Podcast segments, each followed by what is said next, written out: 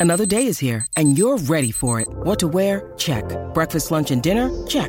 Planning for what's next and how to save for it? That's where Bank of America can help. For your financial to-dos, Bank of America has experts ready to help get you closer to your goals. Get started at one of our local financial centers or 24-7 in our mobile banking app. Find a location near you at bankofamerica.com slash talk to us. What would you like the power to do? Mobile banking requires downloading the app and is only available for select devices. Message and data rates may apply. Bank of America and a member FDIC. Hola a todos, soy Víctor Abarca y estás escuchando Expreso con Víctor, el podcast diario sobre tecnología, tecnología que importa y cultura digital. Y bien, el episodio de hoy es puro fueguito, ¿vale? Gracias. Madre mía, cómo me ha quedado lo de puro fueguito. O sea, parezco ya eh, reportero de estos de, las televisiones que veían mis padres. Bueno, a lo que voy. Eh, es, es, muy interesante, yo creo, debido al nuevo rumbo que está tomando la cultura digital. Y mm, vamos a hablar un poco de la compra de Activision Blizzard por parte de Microsoft, porque sigue provocando una especie como de tira y afloja bastante interesante con Sony.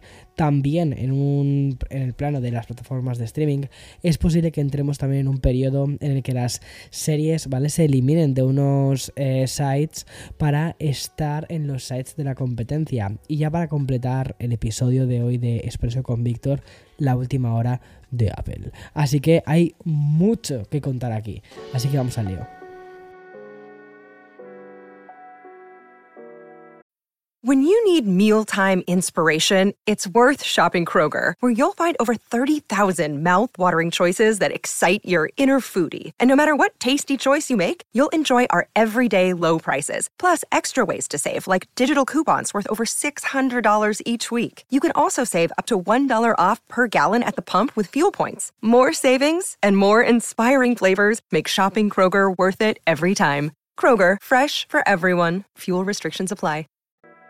Y bien, tras su ausencia en el episodio anterior, hoy sí que arrancamos como nos gusta, con información variada sobre Apple. Y aunque las noticias de hoy nos señalan así las novedades sobre las nuevas gafas de realidad eh, mixta, los futuros Mac, ¿vale? Sé que hay cosas muy interesantes. Por ejemplo, ya sabemos que la función de satélite SOS de emergencia de los iPhone 14 está disponible en Francia, Alemania, Irlanda y Reino Unido. Tras lanzarlo en Estados Unidos y Canadá, los de Cupertino van a implementar esta conexión satelital a nuevos territorios. Básicamente este servicio está disponible en los eh, usuarios que dispongan de los iPhone 14 con el sistema actualizado a iOS 16.1. Pero escucha porque hoy hay una cosa nueva, ¿vale? Y solo así se van a poder enviar mensajes de emergencia aunque no haya señal disponible. El servicio es gratuito durante los dos primeros años de la compra del smartphone. Pero además de este titular, hoy también hemos conocido una información de el CRIP que ha sido recogido por The Verge, un informe bastante interesante porque apunta que al menos el 25% de los iPhones que se venden en Estados Unidos se compran a través de Apple y de sus tiendas lo cual significa que el 75% de las ventas que Apple realiza las hace fuera de su canal de ventas de la App Store, de la Apple Store, perdona.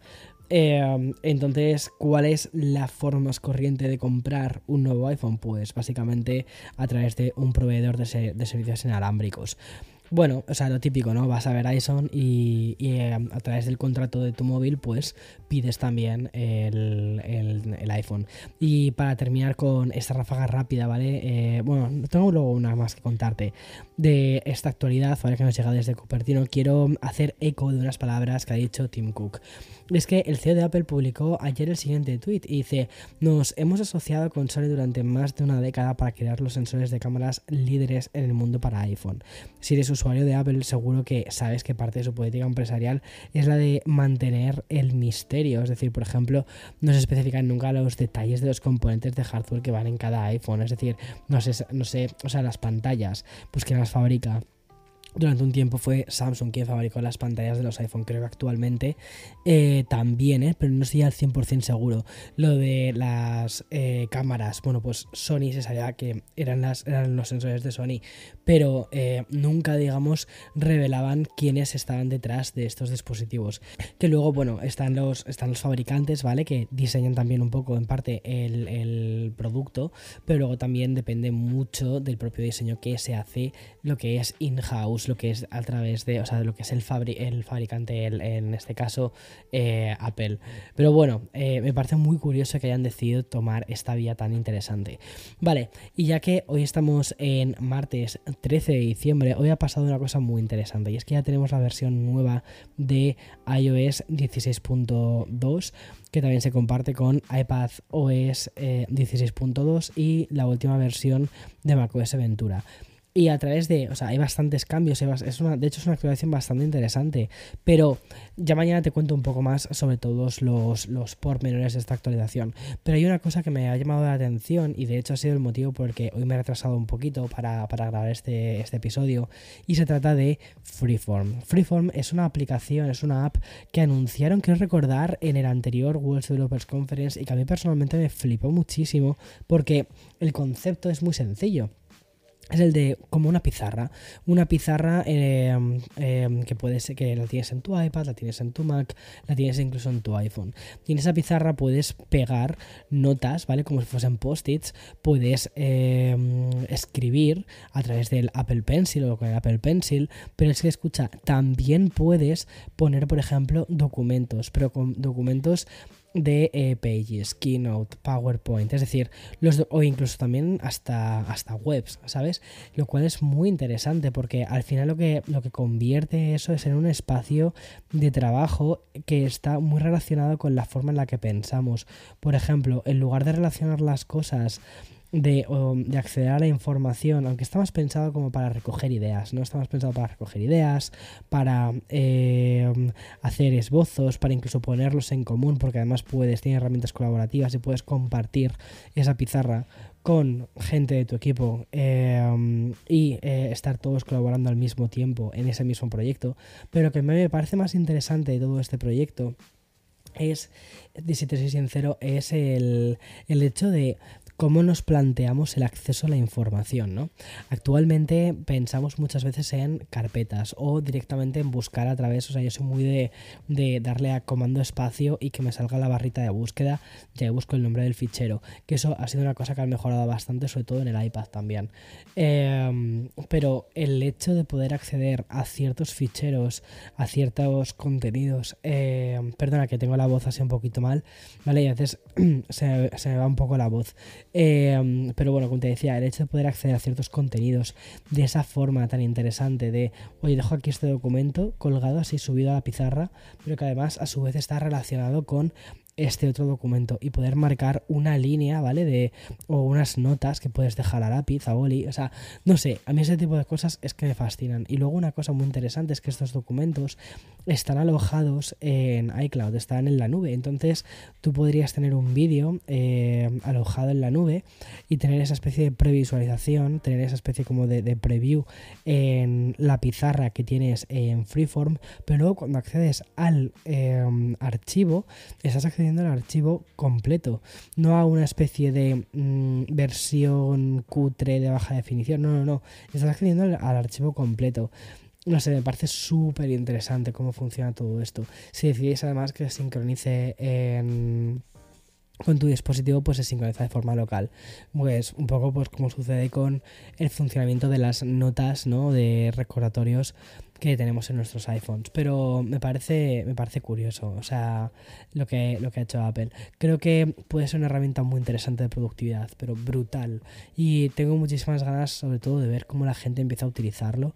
Y también eh, estoy pensando en meterle bastante caña a esto y ver cómo en el equipo de House of BA podemos integrar eh, nuestros, nuestros procesos de trabajo con esto. Nosotros usamos Notion desde hace te diría que creo que ya dos años, dos años y medio, y estoy muy contento con Notion, ¿eh?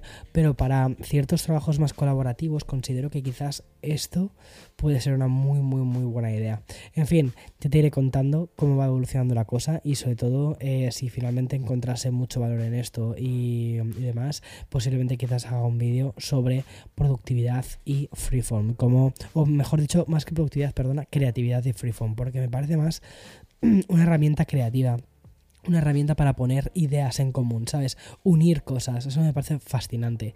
Bueno, voy al lío eh, con otra, porque mm, la verdad es que este diciembre se estaba evaporando así como pum, pum, pum, como un suspiro, ¿vale? Y eso solo significan tres cosas, es que estamos a punto de acabar el año y las navidades yo creo que este año se nos van a quedar un poquito cortas, pero a cambio todo eso significa que dentro de muy poco vamos a vivir un nuevo CES, que es el evento tech más importante del año. Y mm, en lo que llega a la gran edición del 2023, vamos a ir recibiendo los últimos resquicios ¿vale? de las presentaciones que llegaron en enero de este año y dispositivos que de repente ¿vale? se presentan en diciembre o que incluso van a llegar en enero. Y este es el caso del primer monitor de juegos OLED de 27 pulgadas que lo lanza el eje, el cual va mm, em, a tener su lanzamiento, lo va a lanzar en 2023, en enero del 2023. El nombre, ¿vale? Es impronunciable, o sea, lo tengo aquí apuntado, se llama LG27GR95QE. O sea, de verdad, por favor, eh, las marcas que dejen de hacer estas cosas porque es que es absurdo. Bueno, pues hablamos, o sea, es que eso no son, no son nombres reales, son nombres pensados para el código de barras, básicamente. Bueno. El tema es que este monitor LG es muy interesante. Primero porque estamos hablando de un monitor em, OLED de 27 pulgadas, pero también porque tiene una resolución 2560 x 1440 y un tiempo de respuesta de gris a gris de 0,03 milisegundos y una cobertura de CPI del 98%, em, lo cual está es bastante, o sea, es, un, al final es un monitor muy gaming.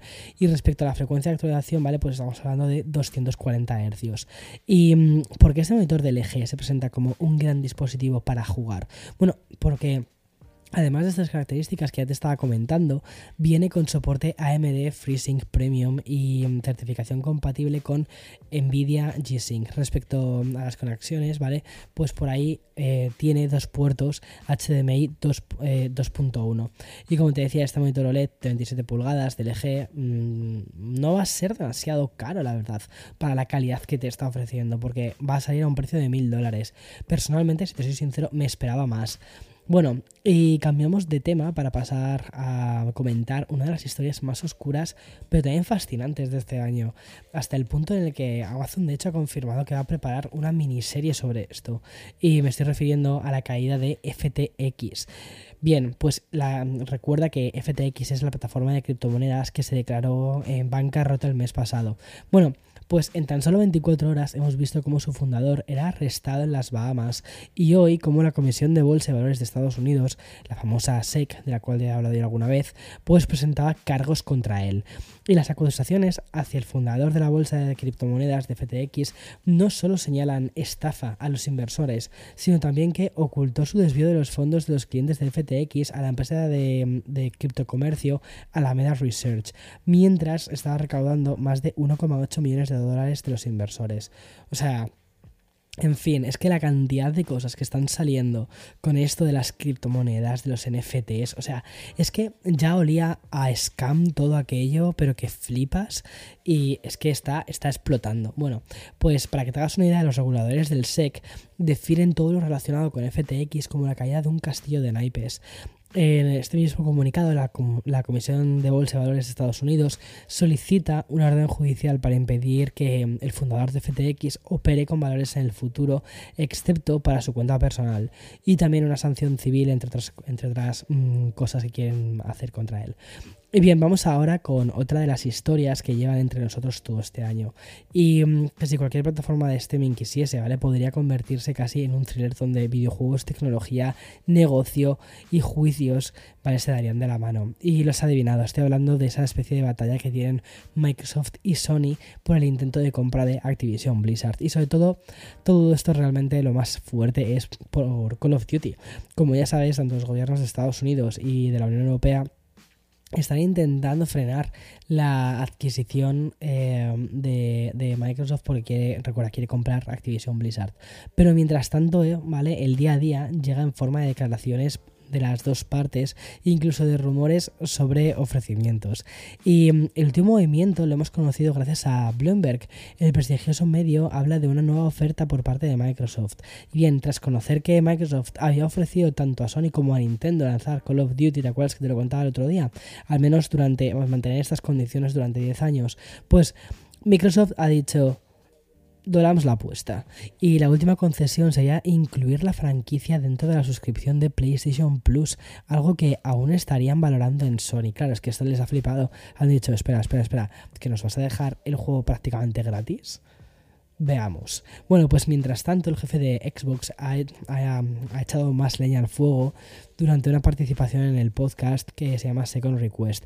Y es que el máximo dirigente de la división de consolas de, Microsoft declaró lo siguiente, dijo esto, dijo, Sony está tratando de proteger su dominio en las consolas y su modo de crecer es haciendo que Xbox sea más pequeño. Tienen una visión de la industria muy diferente a la nuestra. Ellos no lanzan sus juegos en PC en la misma fecha, ni tampoco los incluyen en su suscripción desde el lanzamiento. Y eso es cierto, o sea, tiene muchísima, tiene muchísima razón ahí Phil Spencer. Phil Spencer la verdad es que es un crack, o sea, yo personalmente le respeto muchísimo. Y por si esta declaración no te parece suficiente, aquí va otra de las frases de Phil. Dice, encuentro desafiante que el fabricante de consolas más grandes del mundo ponga objeciones sobre la única franquicia que dijimos que mantendríamos en su plataforma. Como te decía, coge palomitas porque esto creo que puede ir para largo. Y acabamos ya con una noticia así breve de cultura digital y plataformas de streaming. Y es que tras anunciar hace unas pocas semanas la cancelación de una de mis series favoritas, Westworld, pues hoy hemos conocido una noticia muy sorprendente. Y es que no solo la cancelan, sino que va a desaparecer de la plataforma de HBO.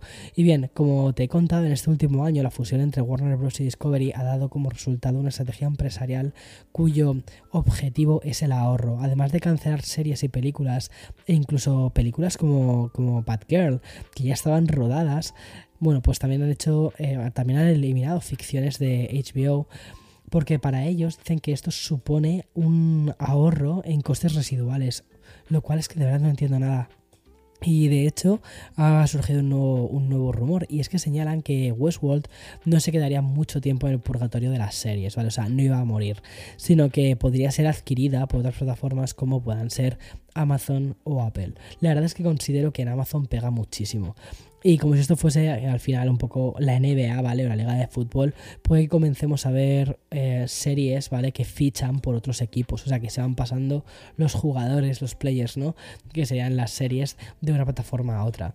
Esto puede ser muy confuso, muy, muy, muy confuso para el usuario, pero creo que es que la saturación esta de la que te estuve hablando hace un tiempo, la saturación de mm, servicios de streaming es ya tal que al final están, están liándola tanto, ¿vale? Que yo creo que va a llegar un momento en el que directamente nosotros, los, los em, consumidores, digamos, mirad, que sudamos de vosotros, que es que pasamos de vosotros, que nos lo pongáis fácil, que como nos estáis liando muchísimo más esto, es que no vamos a ver nada.